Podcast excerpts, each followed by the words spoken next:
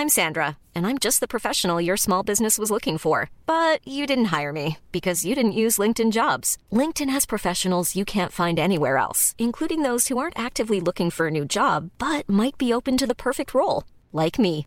In a given month, over 70% of LinkedIn users don't visit other leading job sites. So if you're not looking on LinkedIn, you'll miss out on great candidates like Sandra. Start hiring professionals like a professional. Post your free job on linkedin.com/people today. Les amis, bienvenue. J'espère que vous allez tous très bien, très content de vous retrouver pour cette nouvelle vidéo et pour parler donc de la qualification du Real Madrid sans surprise, les hommes de Carlo Ancelotti qui filent en direction des quarts de finale de Ligue des Champions en faisant tomber Liverpool un but à zéro à la maison, deux victoires en deux matchs après le succès écrasant à Anfield.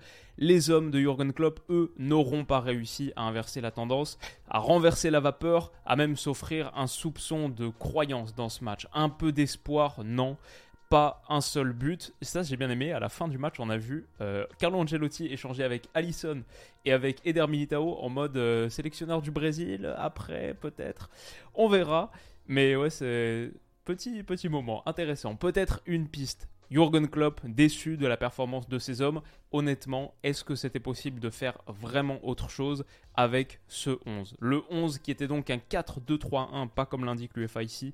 On avait Diogo Jota, Cody Gakpo et Mossala sous Darwin Nunez.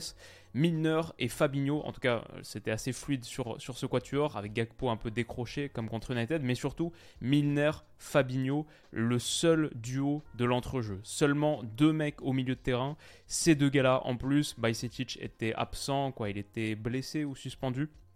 Je me souviens pas, le banc de Liverpool, on sait que le milieu de terrain, l'entrejeu, il est trop peu fourni cette saison.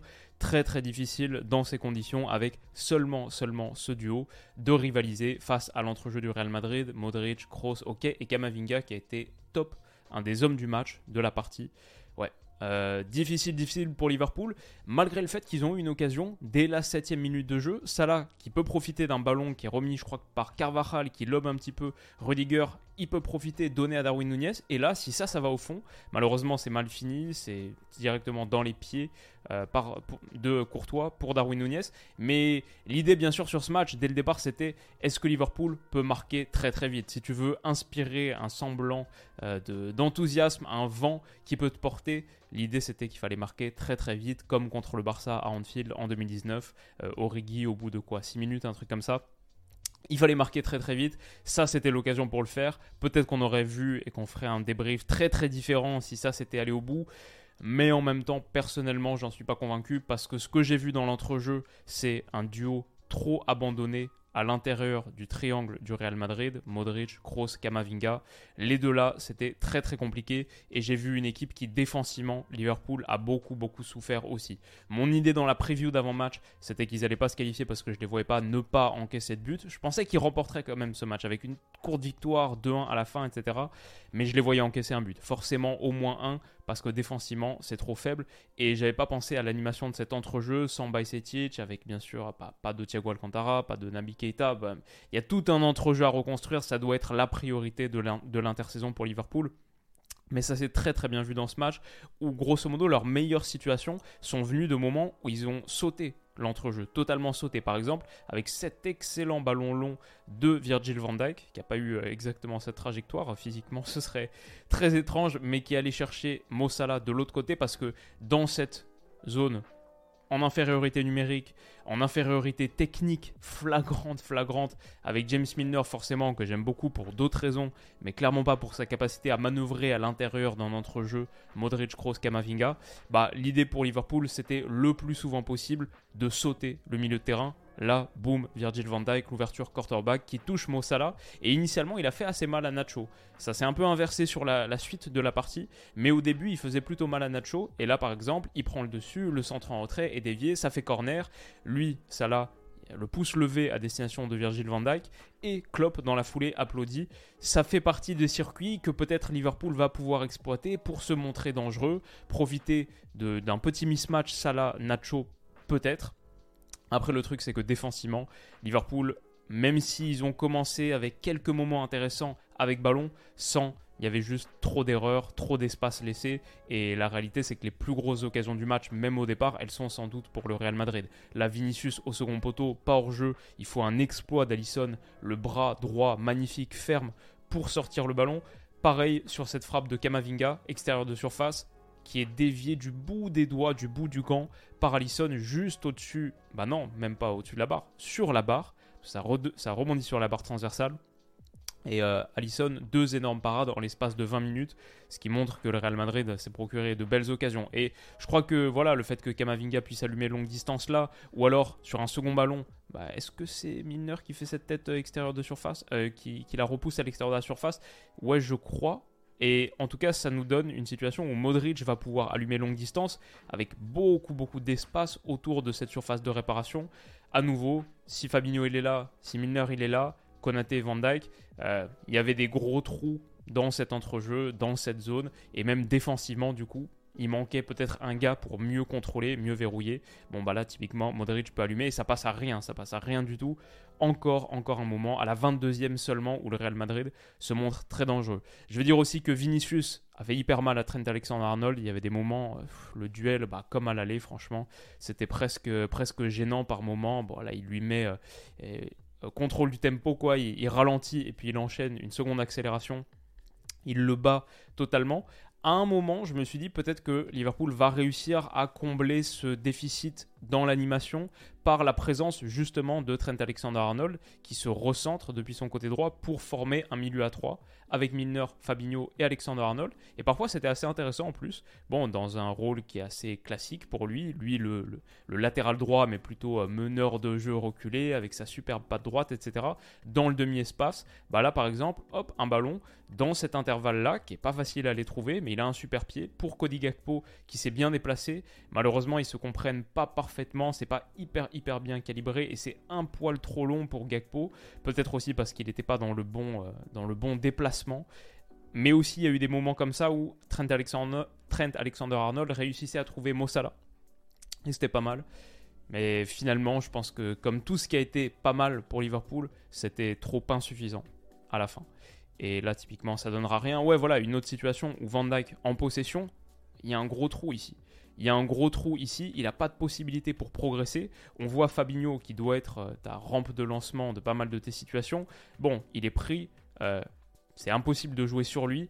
Et il n'y a pas d'autre solution là pour faire progresser le jeu. C'est soit ballon long, soit revenir, revenir derrière sur Allison. Et j'ai trouvé que pour une équipe qui était à 0-0, qui devait en planter 3 pour ne serait-ce qu'arracher la prolongation. Liverpool semblait ne jouer avec pas assez d'urgence, euh, il n'y avait pas assez de ballons progressifs, mais c'est parce que c'était dur pour eux de créer quoi que ce soit. Je crois pas que c'était parce qu'ils cherchaient avant tout euh, à conserver le nul sur la première mi-temps, histoire d'amener le match dans la folie ensuite. Je crois que c'est juste qu'ils ont été éteints, asphyxiés, notamment dans cet entrejeu où ils n'ont jamais réussi à trouver d'espace, ou très rarement, si rarement, pour réussir à progresser, pour enflammer un peu le match, pour se camper dans la surface adverse, dans la moitié de terrain adverse, et ensuite enclencher des phases de pression qu'on a assez peu vu finalement, à part au tout tout début de match. Ouais, c'était difficile. Et là, on voit Virgil van Dijk qui dit Eh les gars, vous étiez où? Euh, Ouais, cet entrejeu, il était, il était condamné pour moi à ne pas fonctionner et à être un des, gros, gros problèmes tactiques de ce match. Donc, on arrive à la mi-temps à 0-0. Au moins, Liverpool a conservé le score nul et vierge, n'en a pas encaissé, mais on voit pas vraiment comment ils vont pouvoir en marquer. Allez, un pourquoi pas, mais, mais deux très très compliqué, trois ça semble impossible et ça va être impossible. Je crois aussi que le Real Madrid a joué avec beaucoup beaucoup de métiers, d'expérience, même un Eduardo Camavinga si jeune, des petites fautes tactiques pour empêcher les transitions offensives, pour empêcher les contre-attaques rapides dans le grand espace de Liverpool. C'était un Real Madrid soir d'Europe, pas forcément le plus brillant, mais tellement tellement de métiers, euh, de connaissances de ces grands moments. Et voilà, le plus grand club du monde, le plus grand club de l'histoire qui a gagné 14 Ligues des Champions, on le voit. On le voit sur plein de moments, même quand c'est pas le plus scintillant. Il y a tellement, tellement de métiers. Et il y a aussi pas mal d'agressivité du répondant dans les duels. Pour un Liverpool qui, du coup, dans ce 4-2-3-1 avec Fabinho et Milner, bah, c'était un petit peu difficile parfois. Ton quatuor ou tes joueurs avancés, bah là je crois que c'est Alexander Arnold en plus, ça doit être peut-être à la suite d'un corner ou, ou que sais-je, mais qui sont très très avancés pour Mossala là qui contrôle dos au but et qui ensuite veut jouer un petit peu derrière. En plus, parce qu'il manque un peu d'agressivité, je trouve que Mossala, il a fait un bon début de match après, il a vraiment baissé au fur et à mesure de la partie. Bah, typiquement, hop, il se fait reprendre par Kroos. Kroos qui surgit sur lui et qui peut lancer une situation intéressante pour le Real. Donc, même les moments de possession de Liverpool, moi, j'ai vu une équipe très déconnectée en fait. C'était très très difficile de connecter toutes les parties ensemble quand as un entrejeu aussi dysfonctionnel et en infériorité numérique, bah ouais, dur de connecter ce quatuor offensif ou tes joueurs offensifs au reste. Bon, du coup, dès la 57e minute, double changement. Diogo Jota sort. Faut dire aussi qu'individuellement, il y a eu des performances très compliquées pour les Reds, comme Jota, qui était absolument invisible. Mais symbole de cet effectif qui a vraiment, vraiment besoin d'être amélioré si Liverpool veut être compétitif en 2023-2024. Tu peux faire rentrer que Firmino et Harvey Elliott. Euh, c'est pas suffisant dans un match au Santiago Bernabéu où tu dois rattraper 3 buts de retard en une demi-heure. C'est symbole du travail qui reste à accomplir pour Liverpool là-dessus, ou qu'il faut accomplir pour se remettre au niveau où ils étaient il n'y a pas si longtemps. Voilà, mais sinon Kamavinga, comme je disais, a fait un très bon match. Modric Kroos aussi, l'entrejeu a été nettement, nettement dominateur. Euh, la bonne percée procure une bonne situation. Nacho est monté en régime face à Salah, malgré un, début de match compliqué. Là, il le reprend bien, par exemple. Et sinon, ouais, voilà, ça c'est l'action qui amène au premier but. Kamavinga superbe passe. On va revoir avec un autre angle et vous verrez le bon travail de, Modric, qui est super déplacement.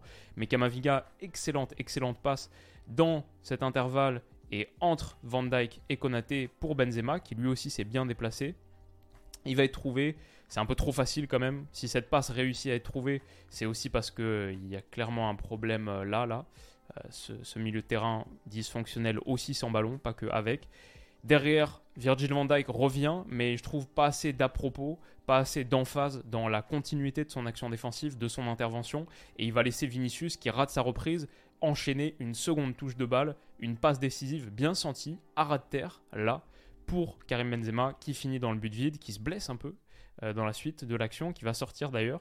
Mais Allison fait la grise mine, voilà, là c'est définitivement, définitivement fini, même s'il n'y a pas beaucoup, beaucoup d'espoir. Ce que j'aime bien, ce que je voulais mettre en lumière, le déplacement de Luka Modric dans cette zone vide, on le voit très très bien, je trouve, avec cet angle euh, derrière le but, euh, caméra virage opposé.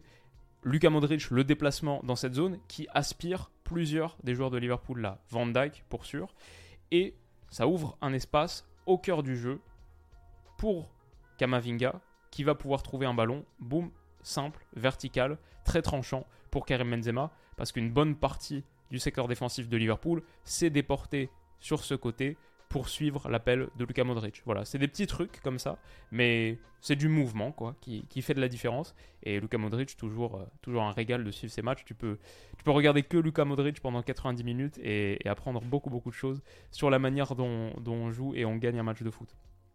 Et derrière, comme je disais, je trouve que Van Dyke, malheureusement pour lui, qui est en train de vivre euh, une période compliquée, j'en ai parlé un petit peu sur Twitter avec certains d'entre vous, euh, le gars qui est quand même euh, deuxième du Ballon d'Or à 7 points, à 7 points du Ballon d'Or en 2019, depuis sa grosse grosse blessure, ligament croisé, Pickford, etc. c'est quand même plus compliqué. Aujourd'hui, il n'est plus le meilleur central de Liverpool, plus même le meilleur central de Liverpool, même si Konaté n'a pas fait un bon match. Et il n'a pas fait son pire match, mais avec ballon, il était pas mal mais des interventions défensives compliquées comme celle-ci. Et moi, ça me rend triste parce que à son pic, c'était c'était un de mes joueurs préférés, vraiment extraordinaire, extraordinaire défenseur, le prime de Van Dyke. C'était vraiment quelque chose. Et là, voilà, j'espère que ça ira mieux la saison prochaine. Peut-être que ça ira mieux aussi avec un entrejeu plus fonctionnel, avec plus de profondeur, parce que ce Liverpool, c'est véritablement un tout. La ligne défensive, elle est beaucoup, beaucoup plus exposée parce qu'elle a l'habitude de défendre haut la plupart du temps, pas forcément sur cette action, mais de défendre à la médiane. Normalement, c'est ça le plan de jeu. Ça va être beaucoup, beaucoup plus exposé si la qualité de ton pressing est moindre, si cette salle des machines clopienne fonctionne moins bien. Ouais, c'est un tout, donc c'est pas pour l'incriminer uniquement lui, mais sur cette intervention, pour moi, dans son style un peu parfois euh, nonchalant, qui prend du temps sur son intervention, presque arrogant de l'extérieur, même si je pense pas forcément que c'est le cas. Euh, ouais, là je le trouve fautif sur ce but. En tout cas, voilà, le Real Madrid s'impose logiquement. Euh, qui en aurait douté? Que les partenaires de Karim Benzema, que les hommes de Carlo Ancelotti accéderaient au quart de finale de Ligue des Champions. Naples l'a fait aussi contre Francfort, ça on n'en doutait pas non plus. Et ça va nous offrir un tirage vendredi que je commenterai. J'en ferai un petit live qui va être assez excitant. Quoi, on a Naples, euh, Bayern, Real Madrid, donc Man City. Euh, Inter, AC Milan, évidemment, Derby de la Madonnina. Benfica. Et un que j'oublie. Chelsea.